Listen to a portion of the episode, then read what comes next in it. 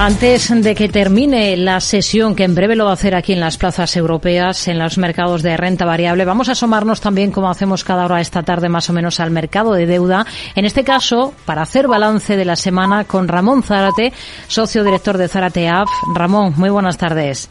Hola, buenas tardes, Rocío. Bueno, ¿con qué se quedaría? ¿Cómo resumiría estos últimos días en el mercado de renta fija, que ha sido, a su juicio, lo más destacado? Hemos visto ya que varios países y muchas compañías han comenzado ya a emitir este ejercicio en una semana que ha estado, en todo caso, marcada por esa referencia de IPC en, en Estados Unidos.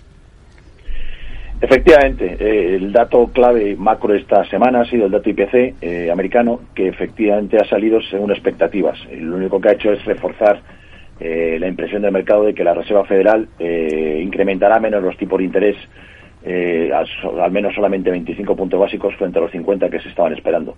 la consecuencia inmediata es que los tipos swap a un año en el mercado americano del dólar están al 5% a un año y a dos años 4,43 se ha reducido eh, muchas más invertidas las curvas, es decir, el mercado está descontando al final eh, eh, más pronto que tarde va a llegar la recesión y las curvas invertidas, pero no a niveles de finales del año pasado, que llegaron a estar en 115, el 210, 100 puntos básicos negativo, el 210 y el 2 el 230 124 puntos negativos. Como muy bien has apuntado, mayor volumen de emisores en mercado primario, pero siguen siendo nombres muy concretos y en determinados plazos de la curva. Básicamente en emisiones como mucho vencimientos 10, 12 años y con coles para el emisor. Eh, y sobre todo mucho nombre de Supra, mucho gobierno y mucha entidad financiera. Destacar eh, entidades que están refinanciando, sobre todo los cocos y deuda subordinada.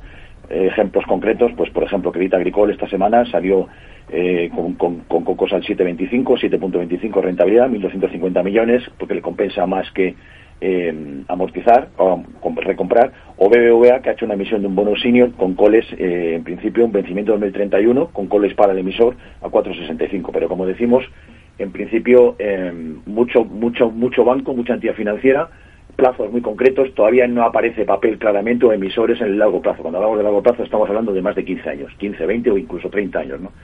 Eh, se ha flateado, eh, ha reducido el spread, entre el, bono el bono alemán y el bono americano, ahora mismo en 134, lo que ha forzado, es decir, porque ahora de, alguna manera eh, la decisión la tiene el Banco Central Europeo en el, el mitin de febrero con estos datos de IPC, ¿qué va a hacer? Si, me imagino que esperará a ver qué hace la Reserva Federal, pero en principio lo que significa es que si continúa su escenario de incremento de 0,50 en los tipos de interés, esto fortalecerá el euro y es lo que ha hecho que esta semana, como ya venimos apuntando, eh, ha venido un reajuste en la divisa fundamentalmente entre el dólar y el euro y por ello estamos viendo ahora 1,07, 1,08. Vamos a ver en febrero qué pasa y en función de esto determinaremos, eh, se irán determinando las paridades de las divisas. Hmm.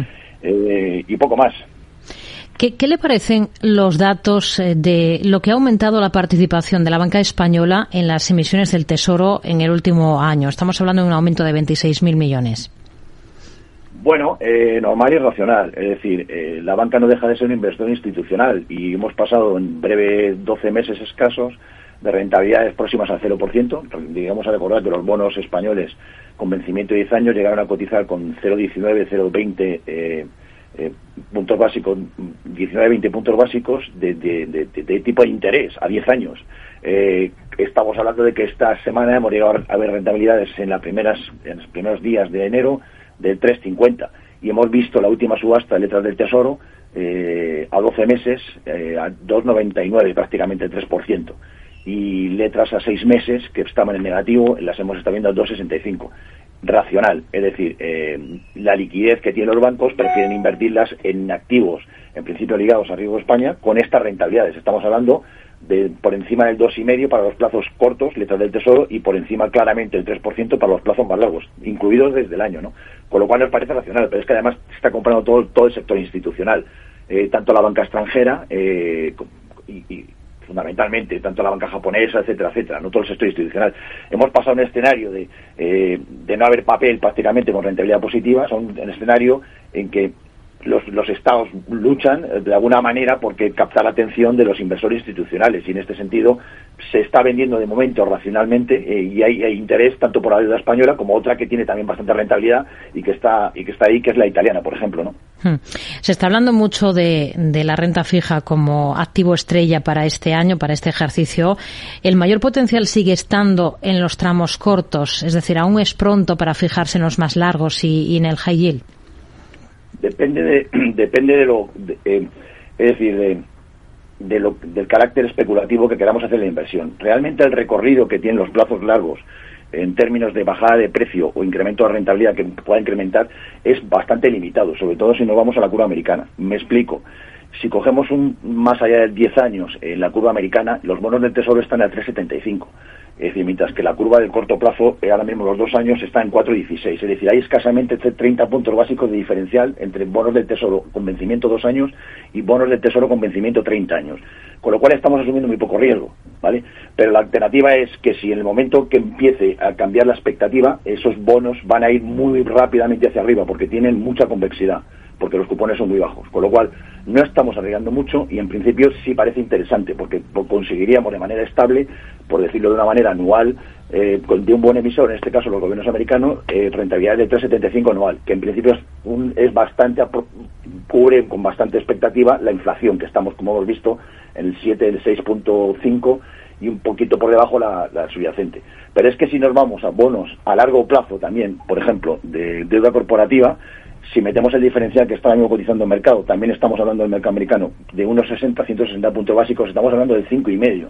Con lo cual hay mucho más, hay muy, poco margen de que se empeore la situación, porque la posibilidad de que incremente la rentabilidad de la financiación de los bonos en principio de investment grade, es decir, que tienen por lo menos rating triple B, eh, para que se vaya todavía más por encima, 100 puntos básicos, es limitada, porque llevaría prácticamente a la quiebra de la mayoría de las compañías, que no tienen margen eh, de, empresa suficiente con el coste financiero que le supone, añadido al coste que tiene de materias primas, el coste de energía, etcétera, etcétera. Con lo cual, nosotros desde luego ya estamos invirtiendo, eh, estamos recomendando invertir en la, la parte largo de la curva, pero sobre todo en Estados Unidos, no tanto en euros, con el riesgo con el riesgo que hay que tener en cuenta, sobre todo desde nuestra perspectiva, es la divisa. Porque al final no olvidemos que estamos comprando divisas y estamos invirtiendo en dólares y ahora mismo con una rentabilidad de 1,007, casi 0,8. Hmm. Lo que quiere decir que desde la semana pasada, que estaba a 1,05, ya hemos perdido, con manteniendo el tipo de interés, ya hemos perdido algo de rentabilidad en esta inversión. ¿no? Por lo cual esto es lo que hay que prácticamente mirar, ¿vale? Porque es lo que va a determinar un porcentaje elevado de la rentabilidad de nuestras inversiones.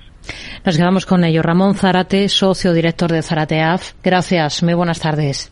Buenas tardes, Rocío.